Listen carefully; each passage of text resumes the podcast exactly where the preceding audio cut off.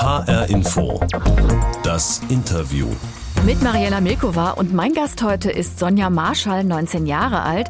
Sie studiert Medizin in Frankfurt, arbeitet als Rettungssanitäterin und schreibt leicht verständliche Bücher für Kinder über Krankheiten wie zum Beispiel Krebs, Herzfehler oder Allergien.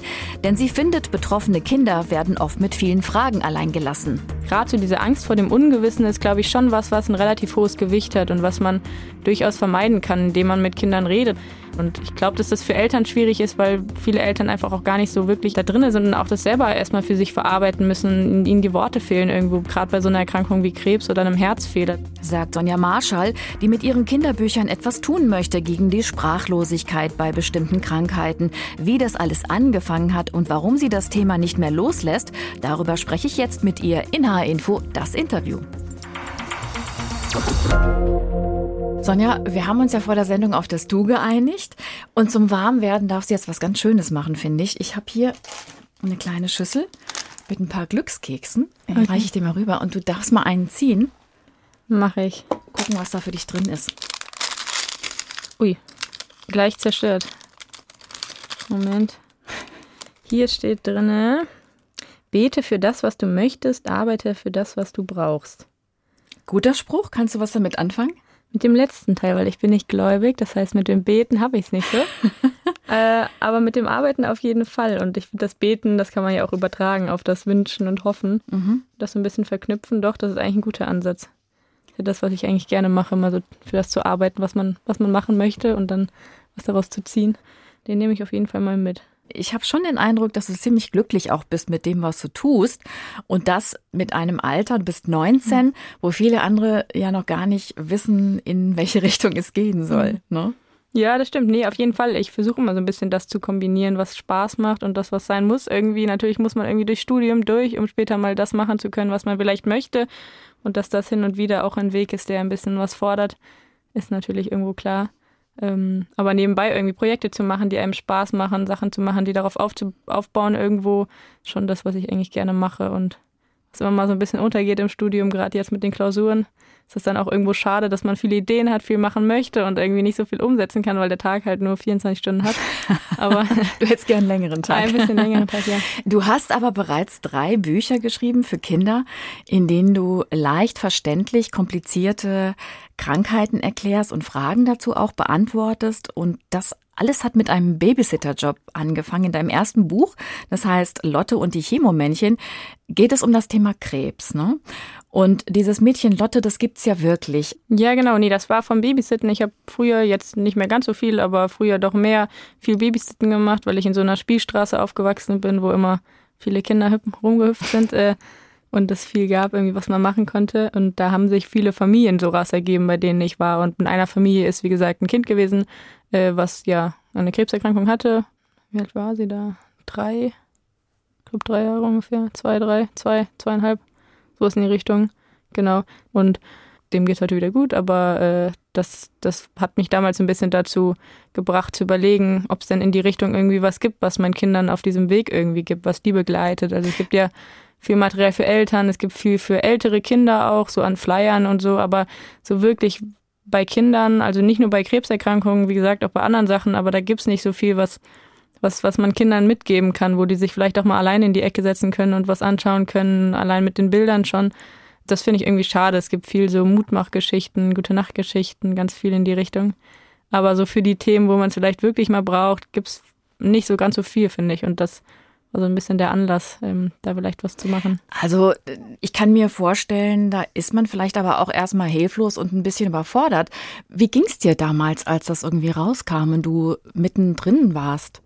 Ähm, natürlich ist es, finde ich, immer sowas, was einen überfordert erstmal oder wo man auch, klar, ich war da 14 äh, nicht so ganz weiß, wie man mit Fast selber noch ein Kind eigentlich, Ja, ne? genau, eben. Und äh, wie man damit so umgehen soll, das, das ist immer schwierig, gerade weil ich irgendwie gerade davor nicht so viele äh, Erkrankungen in meinem Umfeld hatte bisher, wo ich gesagt habe, auch das hat man schon mal gemerkt, was man da sagt, was man macht und so. Und mit einem Kind ist das immer noch mal was anderes, als wenn jetzt irgendwie, ja, eine ältere Person oder so erkrankt, finde ich. Und das war natürlich irgendwie schwierig, aber ich war schon immer so mehr die Person, die dann gerne was gemacht hat aktiv, wenn irgendwo merkbar ein Problem ist. Und also du hast da sofort eine Aufgabe für dich darin gesehen.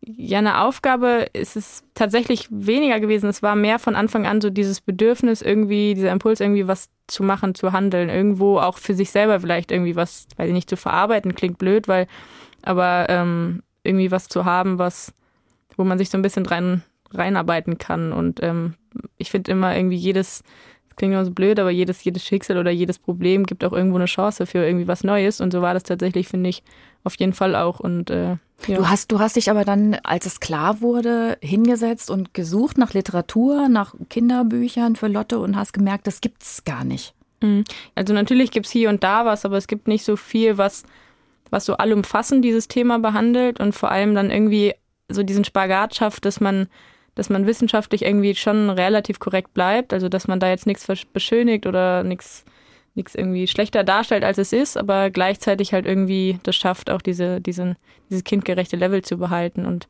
mhm. dem Kind dann keinen Prometheus vorzulegen. So. Und genau, das ist so ein bisschen der Spagat, finde ich, den man irgendwie hinkriegen muss. Und das war das Ziel. Ja, du bist zwar Medizinstudentin, aber du hast ja natürlich auch Hilfe geholt von Experten, auch für die nächsten beiden Bücher, die du geschrieben hast. Es gibt ja nach dem Thema Krebs ging es um Herzfehler in dem Buch Lino, Maya und die Löwenherzen und dann im dritten und vorerst letzten Band, ich glaube, da kommt noch was, ähm, der heißt Matteo und die Körperpolizei, ging es um Allergien. Also äh, du suchst dir dann immer einen Sparringspartner, einen Spezialisten auf dem Gebiet.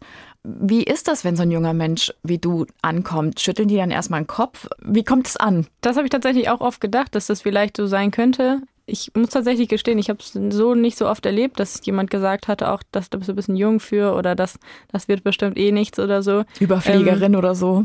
Ja, genau, so. Das, da kam wenig in die Richtung zurück, was ich, was ich wirklich schätze, auch an den Leuten, mit denen es tatsächlich dann am Ende auch geklappt hat. Äh, da kam gerade bei so den, den wissenschaftlichen Menschen, die da mitgearbeitet haben, ähm, kam eigentlich fast immer auch eine Antwort. Äh, das war jetzt gut bei der Verlagssuche oder den Stiftungssuchen nicht immer so, aber sonst kam da eigentlich immer was zurück und auch immer sehr freundlich. Und wenn mal irgendjemand gesagt hat, das, das schaffe ich jetzt nicht, aber dann häufig eben aus zeitlichen Gründen oder weil es einfach dann das x-te Projekt ist, was jemand betreut und dann so der Schlüssel auch nicht ganz gewährleistet werden kann.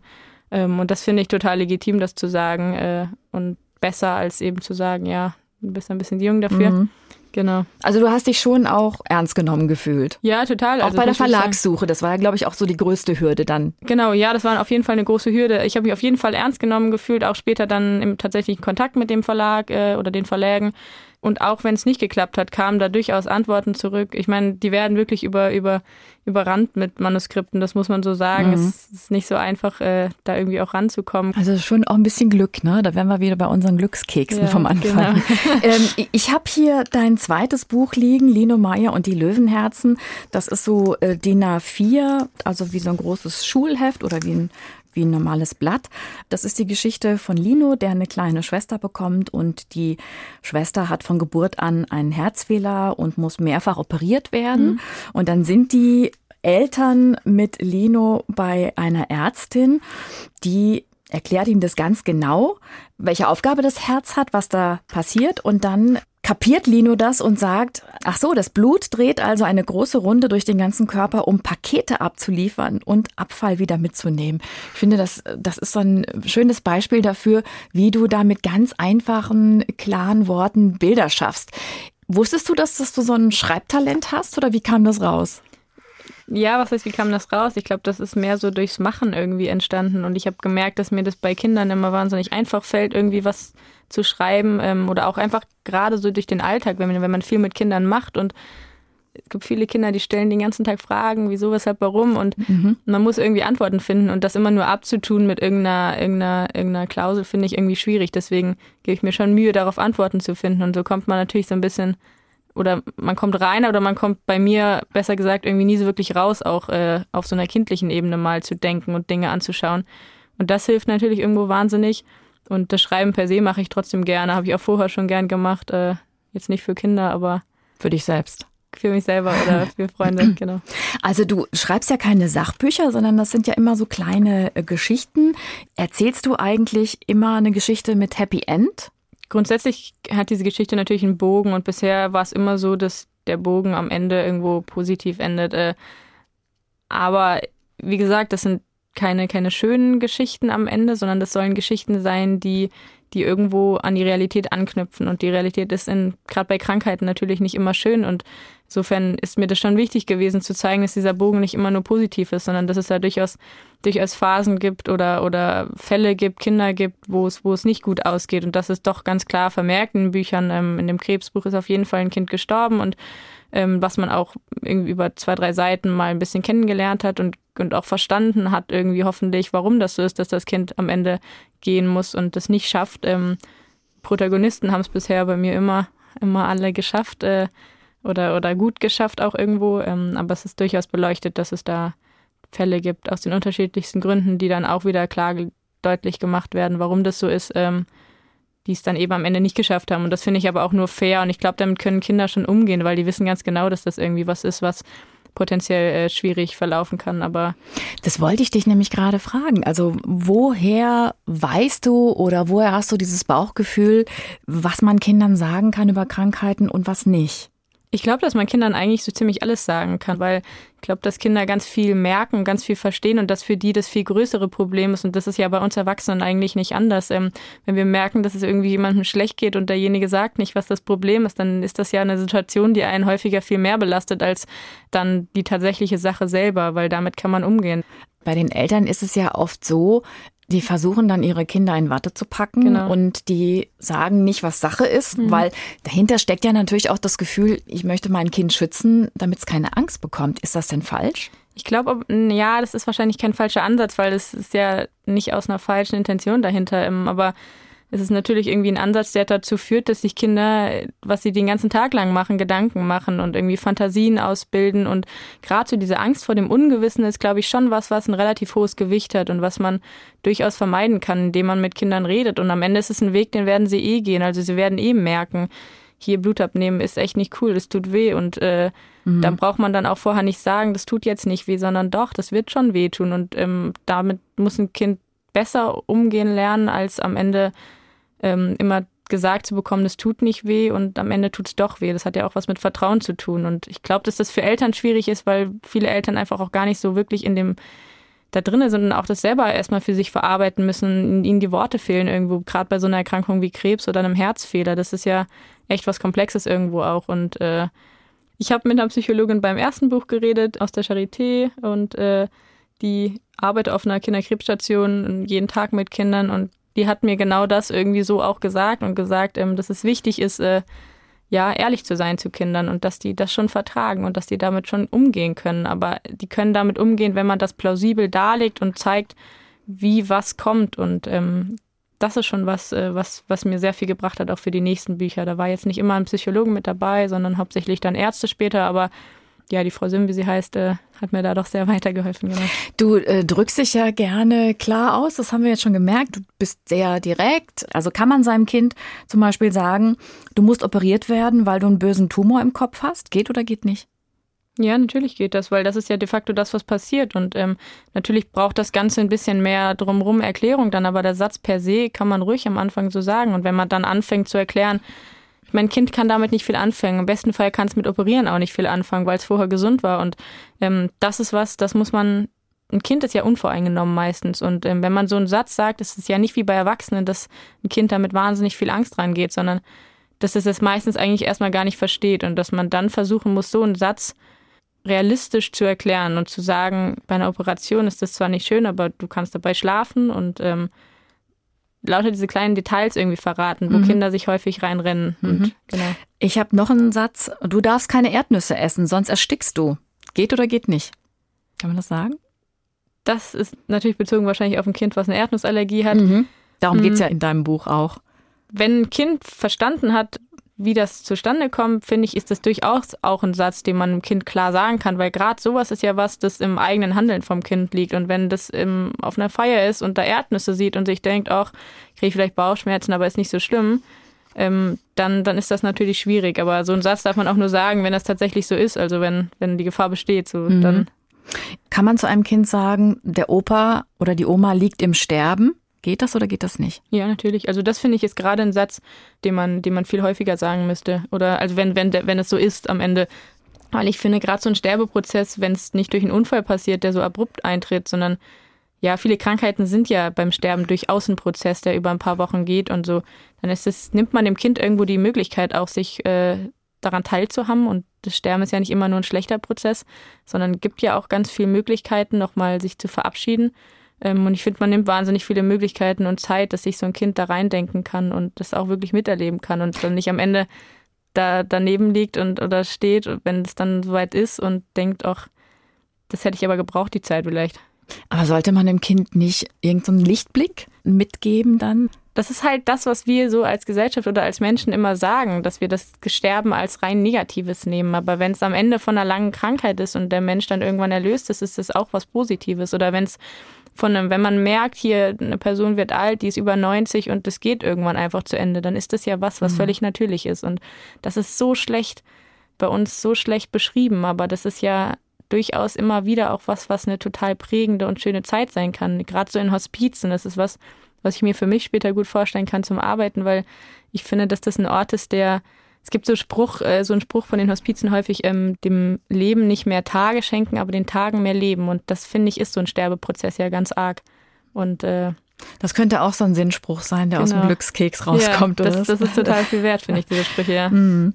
Sonja Marschall, in H-Info das Interview. 19 Jahre alt, Medizinstudentin aus Frankfurt. Sie schreibt Bücher für Kinder, in denen sie Krankheiten wie Krebs, Herzfehler oder Allergien kindgerecht erklärt. Sonja, jetzt kommt der Augenblick. Das oh hier ist unsere Interviewbox. Ich, ich reich mal weiter. Ja. Die befüllen wir für jeden Gast.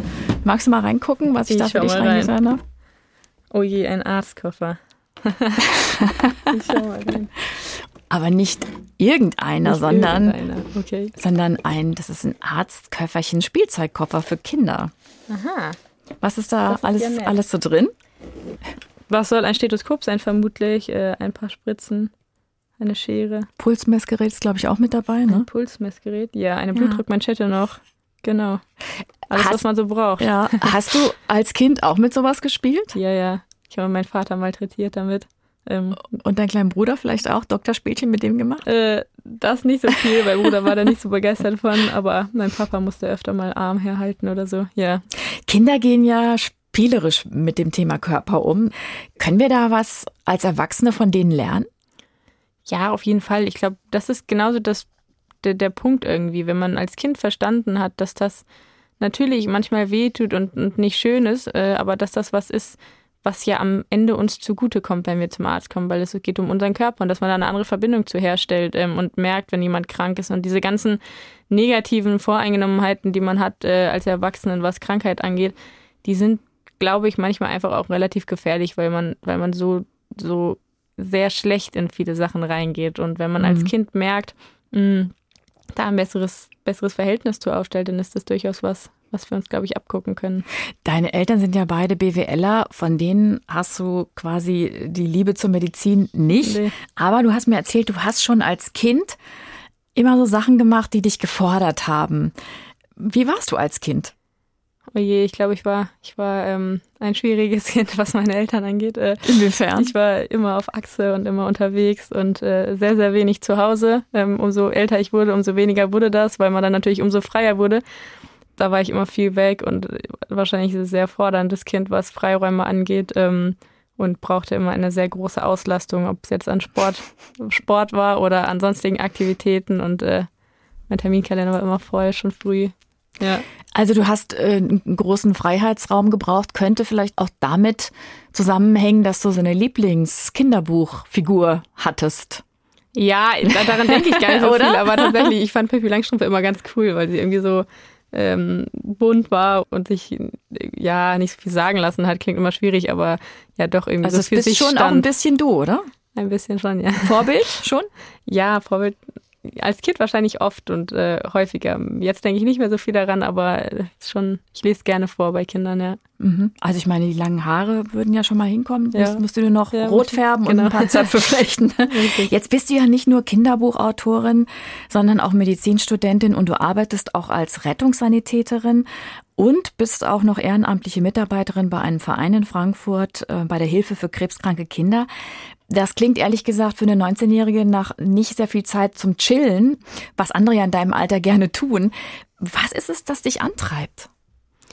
ich kann nicht gut stillstehen. Das ist was, das macht mich selber manchmal verrückt, weil ich mir denke, ach, das müsstest du jetzt aber vielleicht mal tun, weil das braucht ein Mensch manchmal. Mhm. Ähm, ich brauche es vielleicht nicht ganz so oft, aber ja, Stillstand ist was, das, das kann ich gar nicht leiden. Und ob es jetzt wirklich im Generellen ist, im Alltag, wenn ich irgendwie im Terminkalender einen Tag habe, wo gar nichts drinsteht oder so, das, das macht mich mehr nervös, als dass es mich beruhigt.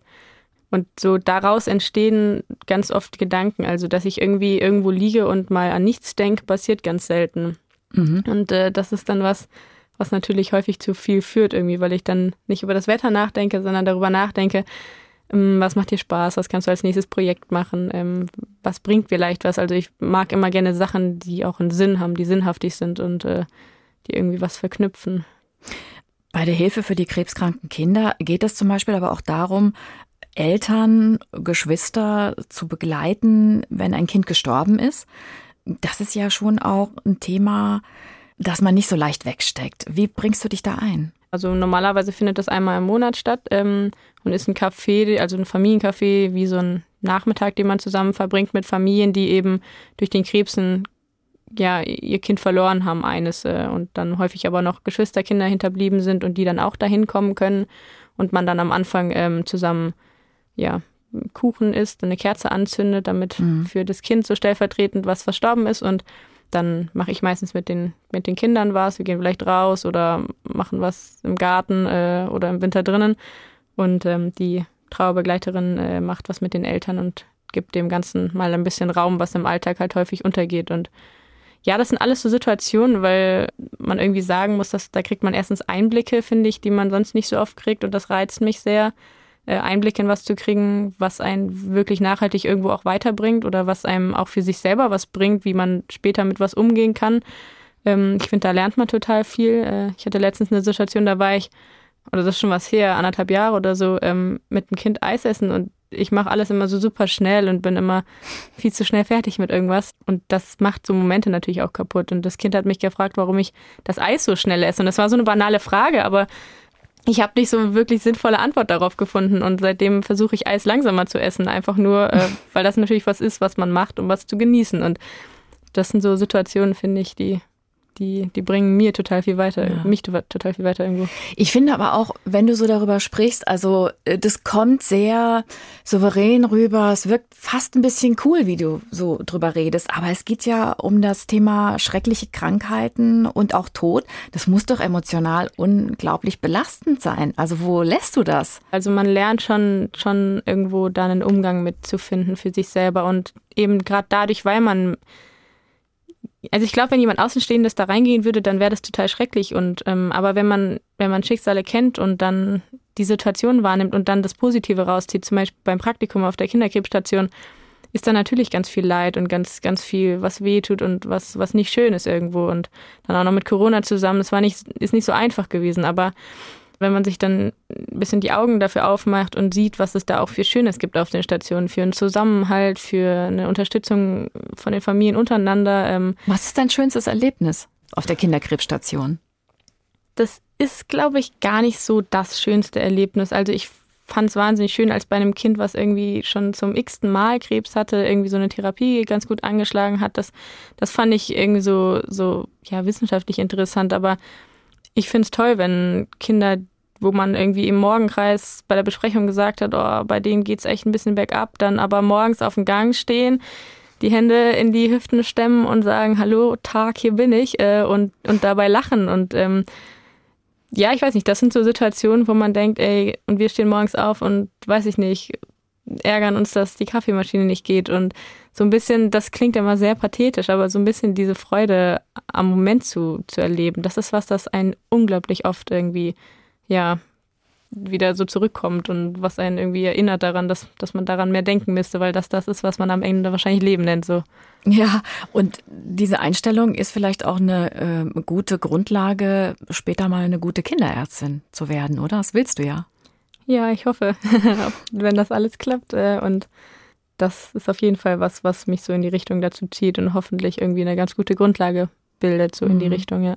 Du arbeitest ja mittlerweile am vierten Buch. Da soll es um das Thema Herzinfarkt gehen, weil Kinder das ja auch oft mitbekommen beim Opa oder bei der Oma.